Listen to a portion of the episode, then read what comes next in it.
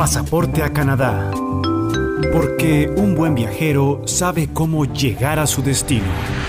Canadá es uno de los países más apetecidos del mundo, reconocido por su sistema de salud universal, por ser un espacio abierto a la multiculturalidad y al desarrollo. Toma este pasaporte a la información y documentate con nosotros, con tips, consejos y experiencias reales de cómo se llega y se vive en este país. Ahorra tiempo y dinero. Aquí te contamos datos que ni siquiera habrías imaginado. Y recuerda, quien tiene la información, tiene decisión. Conduce Marta Pinzón. Hola, buenas tardes, buenas noches, buenos días, donde quiera que estés, que nos sigas en este Facebook Live especial que tenemos también como podcast con Vilma Filici para hablar de inmigración en Canadá. Hay muchas, pero muchas novedades y demasiados cambios. Este marzo cambió muchas cosas en la frontera, pero también da muchas oportunidades, especialmente a los estudiantes. No te lo pierdas, compártelo ahora y ya nos conectamos aquí con Vilma Felici, profesora y asesora de inmigración. Pasaporte a Canadá. Una guía hecha a tu medida con todo lo que debes saber sobre Canadá. Así es, el destino es Canadá. Y por esto siempre el primer lunes de cada mes nos conectamos con alguien que es toda una autoridad en este tema.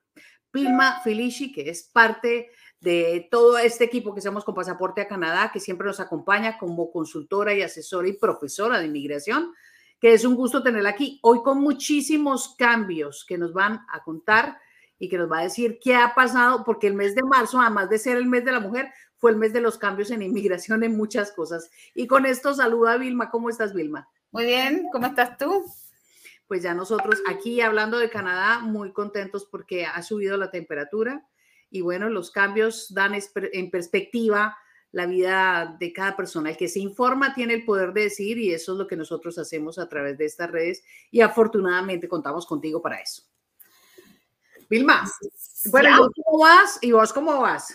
Yo voy bien y disfrutando de la temperatura que ha subido. Es hermoso. Mira, me estoy de primavera, ¿ves? Eso estoy viendo, hoy está iluminada, hoy tiene así un arito que, le, que le, se le ve aquí arriba, sobre todo por, digamos, las capacidades que tiene Vilma para poder solventar tantos casos, que yo creo que vamos a hablar de muchos de esos. Me encanta que hoy pudiéramos, pudiéramos tocar muchos ejemplos que yo sé que tú tienes. Bueno, pero empecemos por este, los cambios que han habido en marzo, que han sido muchísimos estudiantes, ¿empecemos con ellos o no? Empezamos con los estudiantes. Em, no, empecemos con los permisos de trabajo. ¿Te acuerdas que una de las medidas especiales que había anunciado el gobierno durante la pandemia era que las personas que se encontraban en Canadá con visa de visitantes podían, este, eh, podían pedir permisos de trabajo dentro del país? A lo mejor a muchas personas esto no les significa nada, pero lo que esto, eh, eh, por, qué es una medida especial? Porque la ley dice que uno tiene que solicitar y obtener sus documentos fuera de Canadá antes de llegar a el puerto de entrada. Entonces, durante la pandemia, eh, el, el, gobierno decide que las personas que se encuentran en Canadá como visitantes pueden aplicar para sus permisos de trabajo en Canadá. Ahora, eh, hubo una extensión. Eh, esta medida se vencía el 28 de febrero de este año y el mismo 28 de febrero el ministro dio esa extensión. Entonces ahora va a ser hasta finales de febrero del 2025 que cualquier persona que se encuentre en Canadá y que califique, ahí está la clave, que califique para un permiso de trabajo, puede hacer el trámite dentro de Canadá sin tener que salir para hacerlo por el país de origen, como es lo que requiere la ley normalmente. Ahora es súper importante porque muchas de las preguntas que eh, hemos tenido son, eh, ¿eso quiere decir que yo puedo aplicar para un permiso de trabajo? ¿Que cualquier persona puede aplicar para un permiso de trabajo? No. Eh, lo que eso significa es que la persona tiene que cumplir con todos los requisitos para el permiso de trabajo. Por ejemplo, eh, la regla general es que cualquier compañía que quiera tomar un trabajador extranjero tiene que sacar un, lo que se llama un Labor Market Impact Assessment, que es un permiso del Departamento de Recursos Humanos de Canadá para que la compañía pueda traer a un extranjero. Y básicamente el Departamento de Recursos Humanos se tiene que asegurar que el permitirle a un extranjero a venir a trabajar a Canadá no va a perjudicar las posibilidades de empleo de un ciudadano canadiense residente permanente. So, esa es una de las vías.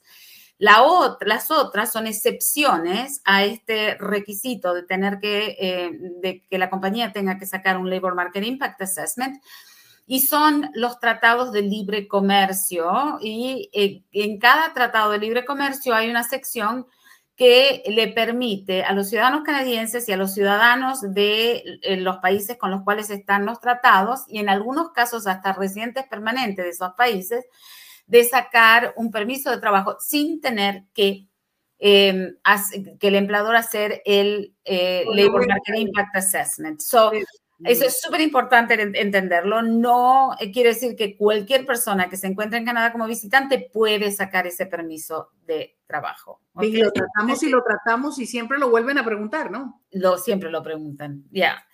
Después, ahora sí nos podemos ir a los estudiantes. um, esa duda para que no digan que no hay permisos de trabajo, sino hay que saberlos.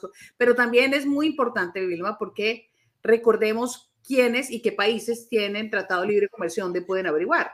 Ok, tenemos, eh, el, primero que se firmó fue el tratado que se llamaba NAFTA, ahora se llama CUSMA y es Estados Unidos y México y Canadá.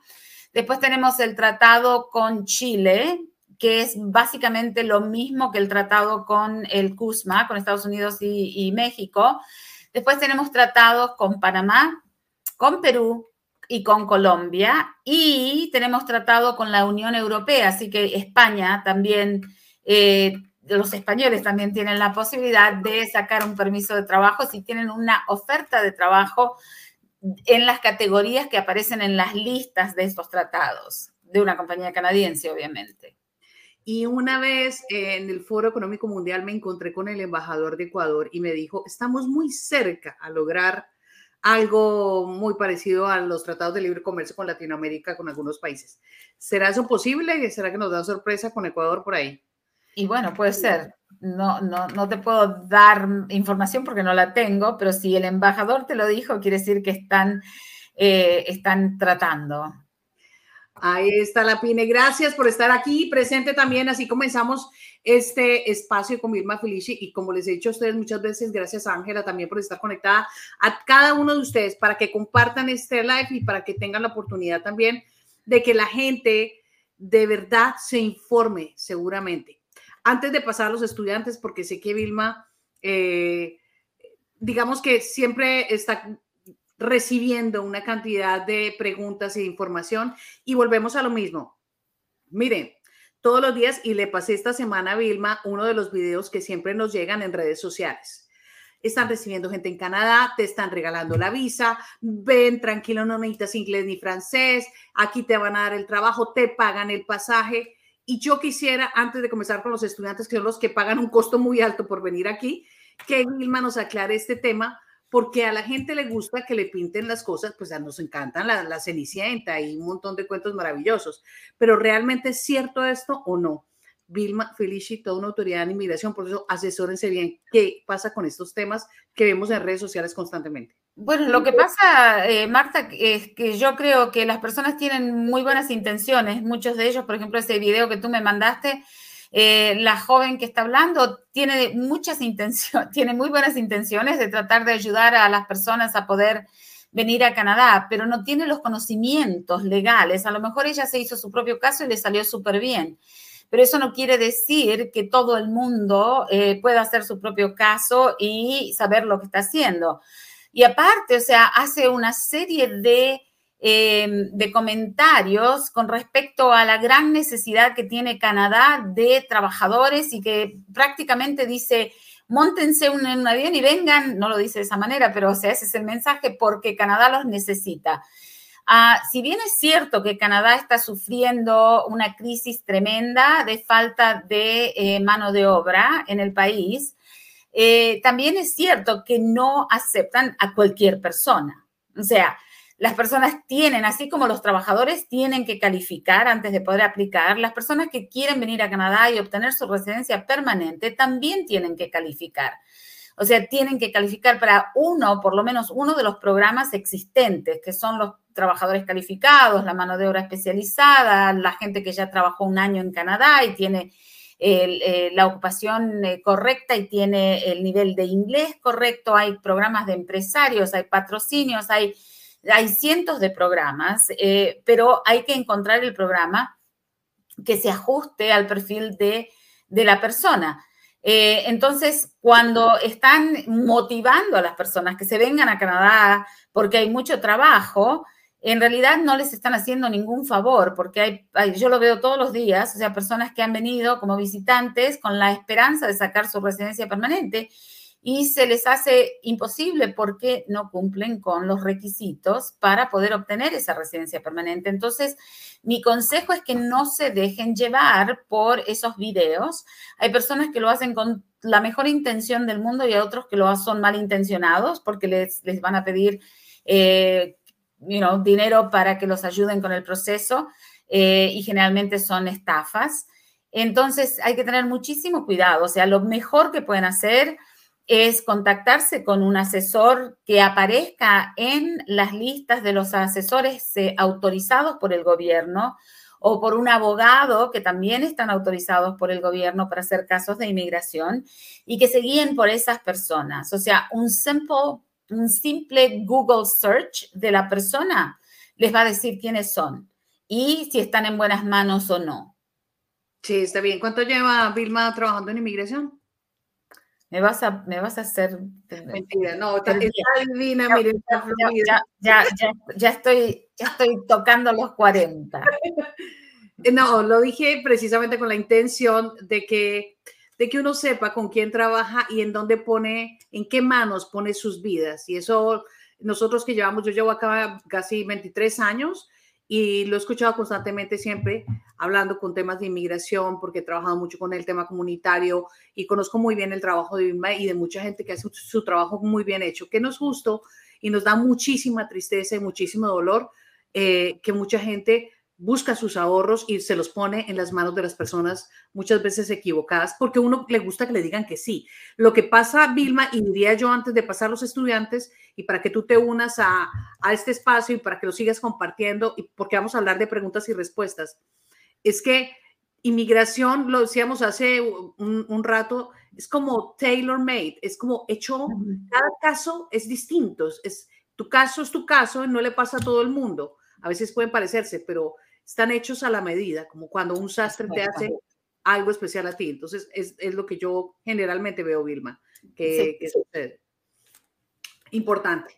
Ahora, para aquellos que van por el lado de estudiantes, vamos a tratar toda, vamos a navegar por todas estas áreas y vamos a hablar de los cambios importantes que hubo también en marzo. Algo también, algo también súper importante es que la provincia de Ontario ha eh, tomado cartas en el asunto porque ha, habido mucha explotación de los estudiantes internacionales por los supuestos consultores de estudios. Resulta que cualquier persona puede venderte estudios y las escuelas le pagan a estos consultores por referir los estudiantes a, a esas escuelas.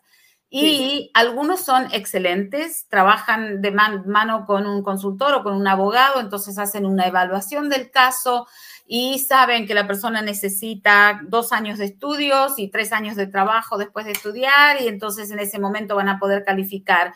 O saben que por la edad la persona no va a calificar bajo los programas federales, entonces hay que buscarle una provincia donde eh, la edad no sea tan negativa, en un punto tan negativo. Pero hay otros que simplemente te venden cualquier cosa a los estudiantes y, eh, y después este, se encuentran en situaciones que han gastado un montón de dinero porque los estudiantes pagan tres veces más de lo que pagan los estudiantes locales para las matrículas.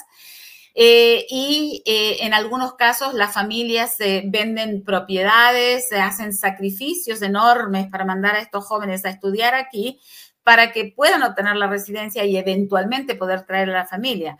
Pero anyway, so, eh, hay, hay, todavía hay muchísimo abuso de los estudiantes. Yo no sé si tú viste las 12, eh, dos o tres semanas atrás que había 60 estudiantes de la India que los habían traído con documentos falsos y ellos no se dieron cuenta de que las, las cartas de aceptación no eran genuinas hasta que llegaron acá y fueron al Seneca College a empezar las clases. Es like, vos no estás registrado en Seneca College.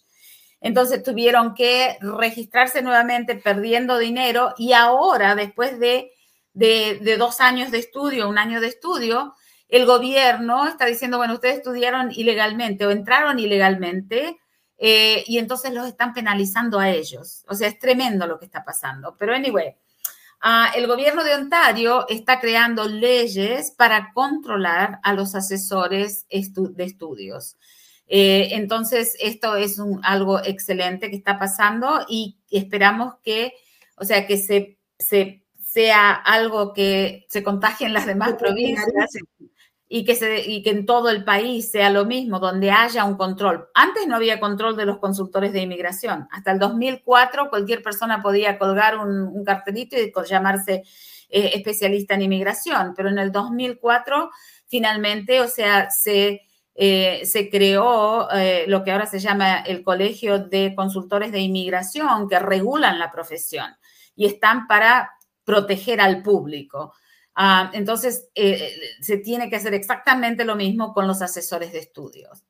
No, pues cantidad de fraudes que hemos visto y la verdad nos da mucha tristeza porque a veces ya no hay manera de reclamar y el gobierno dice, lo siento, pues usted fue el que decidió estar con esta persona y yo no puedo responder por eso. Esa es la gravedad, porque uno cree que se queja, pero no pasa nada muchas veces por esa razón, ¿no? Ya, ya, eso es algo que la gente también tiene que tener en cuenta, porque supongamos que usted toma un, asesor de inmigración o un abogado que, que o sea, que, que pone información en el expediente que, y en la solicitud y usted no está enterado de eso, pero usted firmó las solicitudes.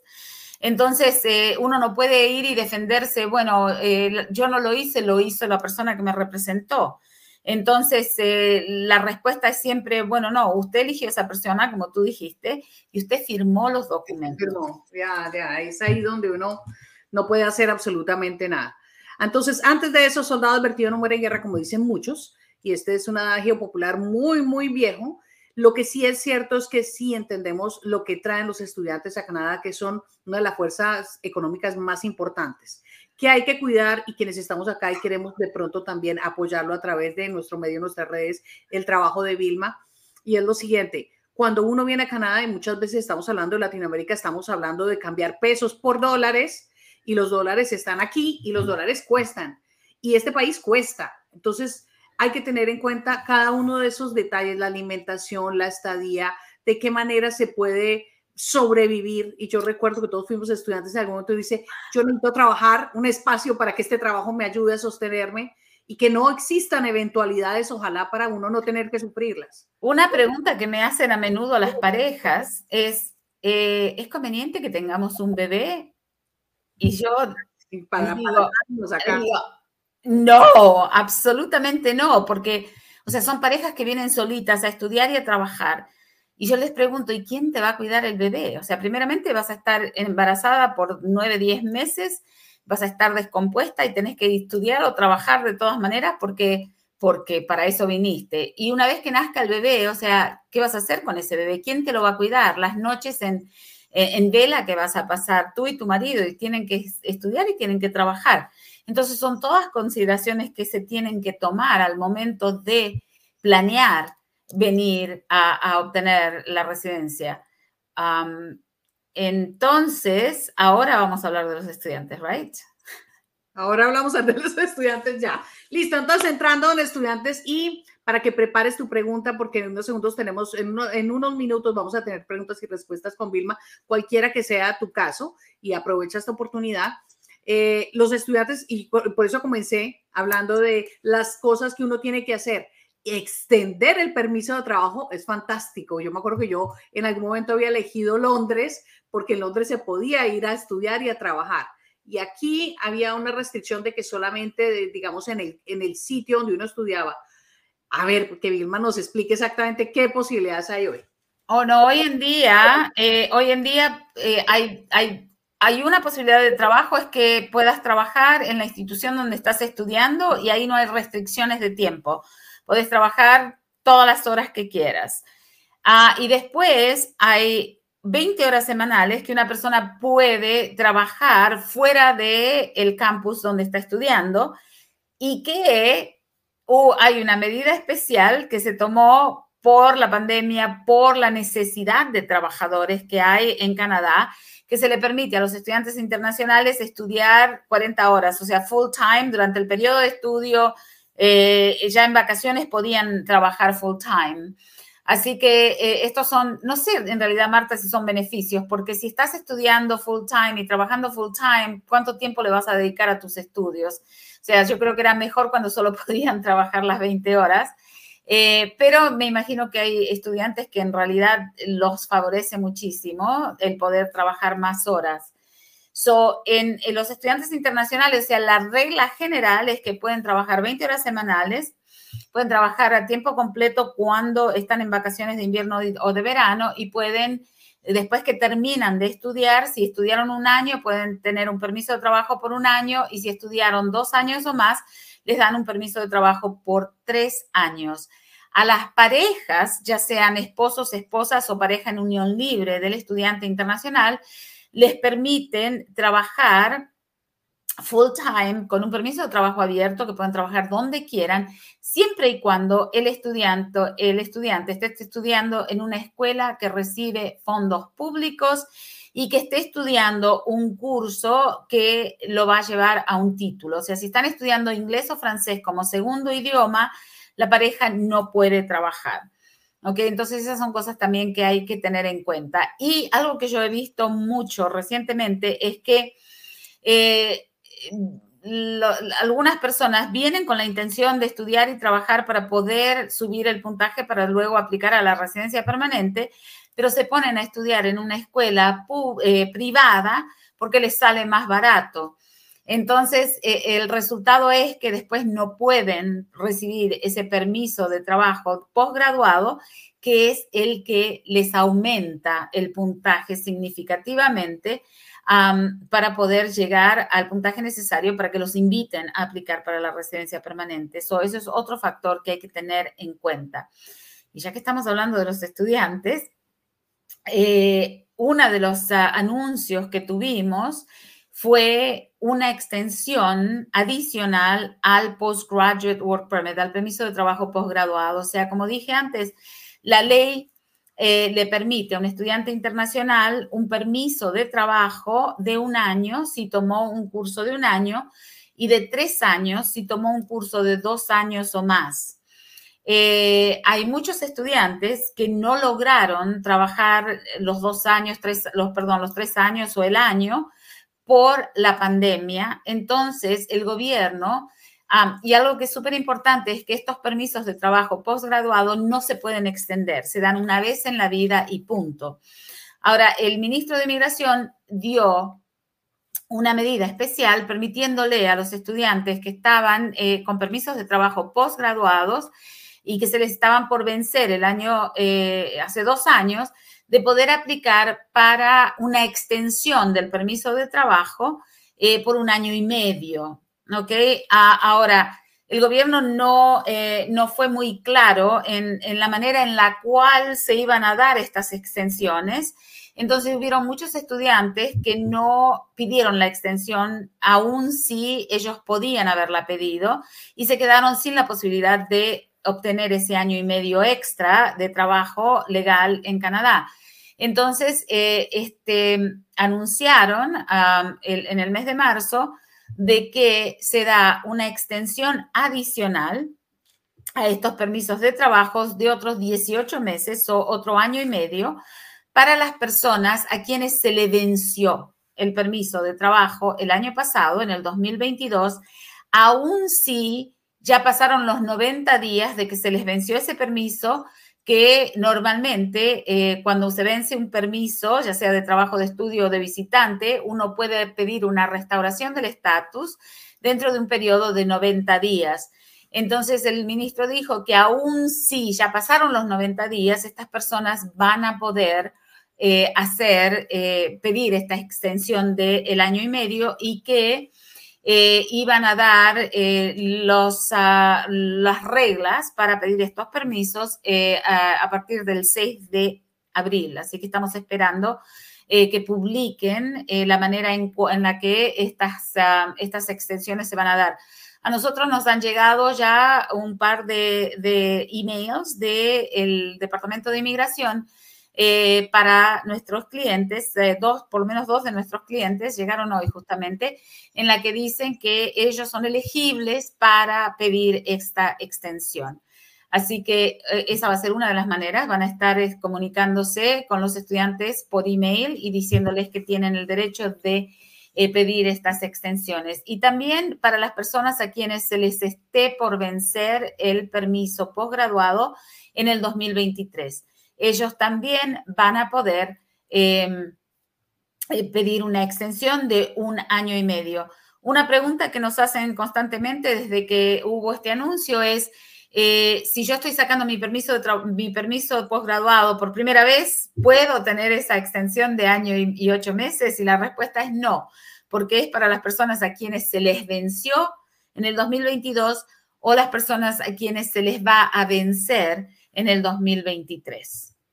Oh, my. Bueno, ahí quedó más que claro todas las posibilidades que tenemos con permisos de trabajo que nos llamaba mucho la atención. Alguien me decía hace como una semana, estábamos caminando y me dijo, una persona que estudie por lo menos tres años acá, que no esté estudiando inglés, por supuesto, estamos hablando, ojo, que no es venir a estudiar inglés, es venir a estudiar una carrera técnica o lo que ustedes consideren que esté evaluada por el gobierno de Canadá, que también tiene que chequear en la página web.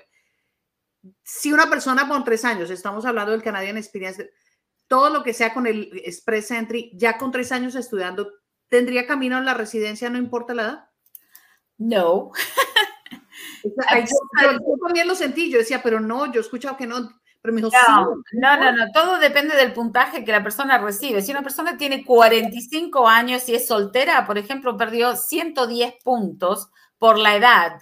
Es muy difícil recuperar esos 110 puntos a menos de que, eh, no, que tengas inglés perfecto, francés perfecto, un hermano en Canadá, que hayas trabajado en Canadá como ejecutivo en alguna compañía y que tengas un, eh, permiso de trabajo que se llama un arranged employment, que en ese caso, si es un ejecutivo, le da 200 puntos adicionales.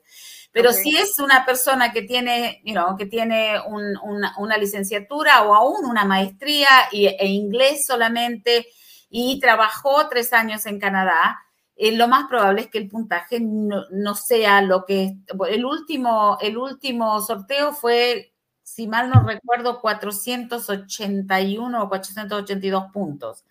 Y, la persona que te, estoy describiendo eh, tendría menos de 300 puntos. No la alcanzaba. Ya, esas son las, esas son las, ¿cómo se llaman? Las la información incorrecta que se escucha en la calle, right? Oh, sí, lo único que necesitas es ir a estudiar este, un año, dos años.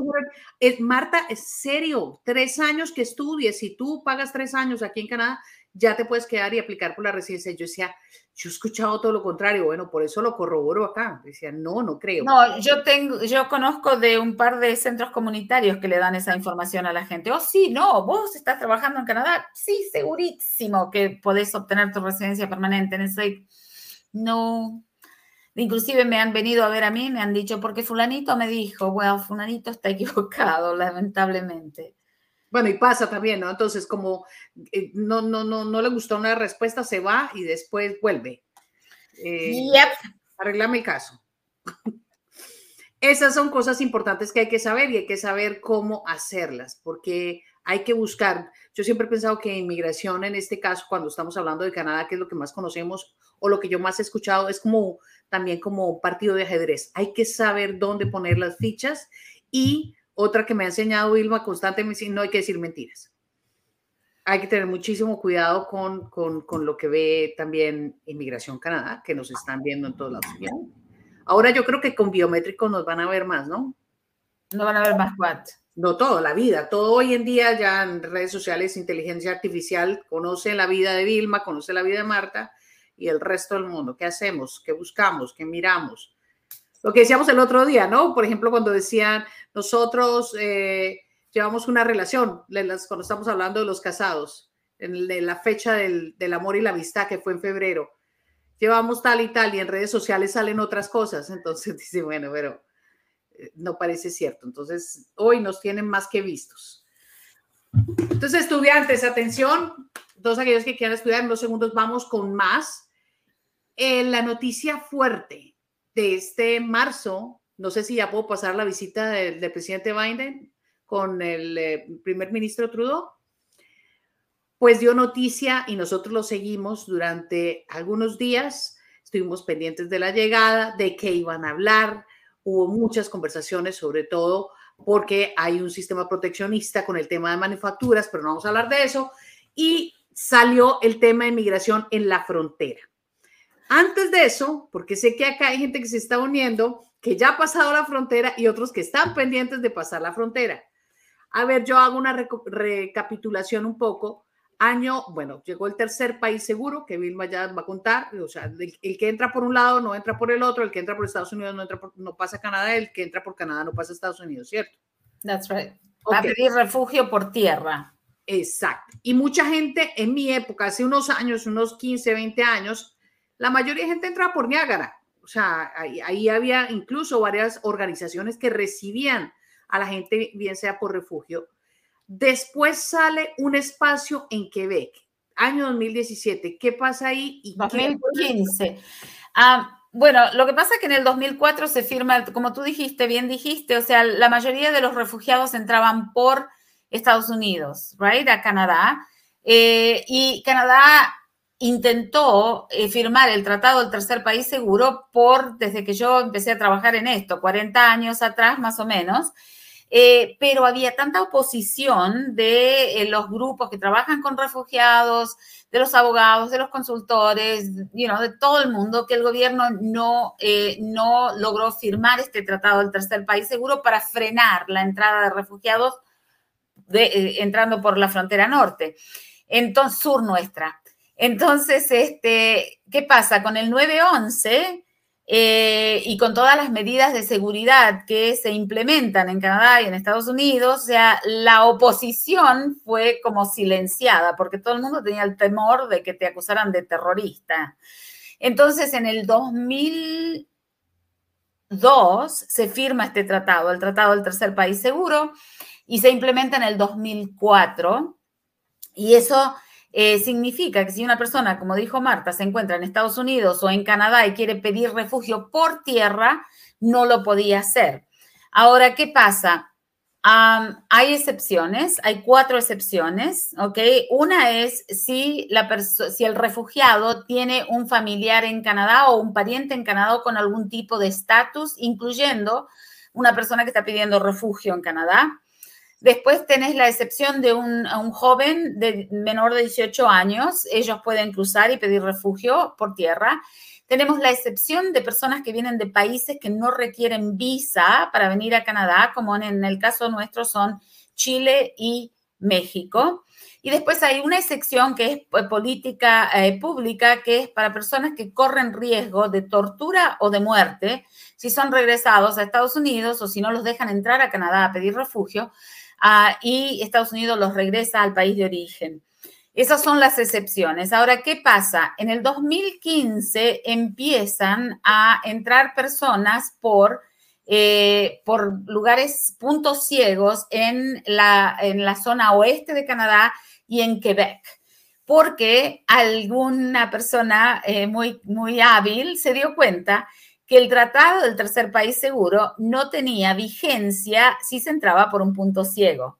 Solamente tenía vigencia si la persona entraba por una frontera oficial. Entonces empezaron a entrar poquitos por Roham Road, por eh, los campos de Manitoba, por reservas indias, etcétera y eh, porque el tratado no tiene efecto en esos puntos ciegos, es una laguna legal. Las personas entraban, pedían refugio y los tenían que dejar entrar. Ahora, ¿por qué los tenían que dejar entrar? Porque Canadá es signatario del convenio de Ginebra, porque eh, estaban entrando por un punto ciego donde el tratado no tenía efecto y porque Canadá tiene una ley eh, que es actually un principio internacional, pero está en nuestras leyes canadienses, de que no se puede penalizar a una persona que está cruzando ilegalmente la frontera para pedir refugio. Entonces, una combinación de esos factores más el hecho de que Estados Unidos no quería cooperar para cambiar esa sección del tratado, eh, hicieron que desde el 2015 a, eh, a, la llegada de Biden a Canadá hayan entrado miles y miles de personas eh, por los puntos ciegos. Solamente 30 mil más o menos y más, dicen algunos. De, de Roxham Road entraron 39 mil el año pasado, solamente de Roxham Road, right? Anyway, so, ¿qué pasó? Canadá estaba tratando desde el 2016 de arreglar ese problema, uh, pero Estados Unidos este, no quería aceptar esas personas que regresaran. Ahora que ahora eh, los republicanos en Estados Unidos empezaron una campaña en contra de Biden porque decían que muchas personas entraban desde Canadá a Estados Unidos para pedir refugio y tenían que proteger la frontera norte. Entonces mandaron oficiales de eh, INS a la frontera norte a parar la entrada de los refugiados que venían de Estados Unidos. Y justo se da la venida de Biden. A, Trudeau lo estaban atacando el, líder del Partido Conservador y el, el, premier de Quebec.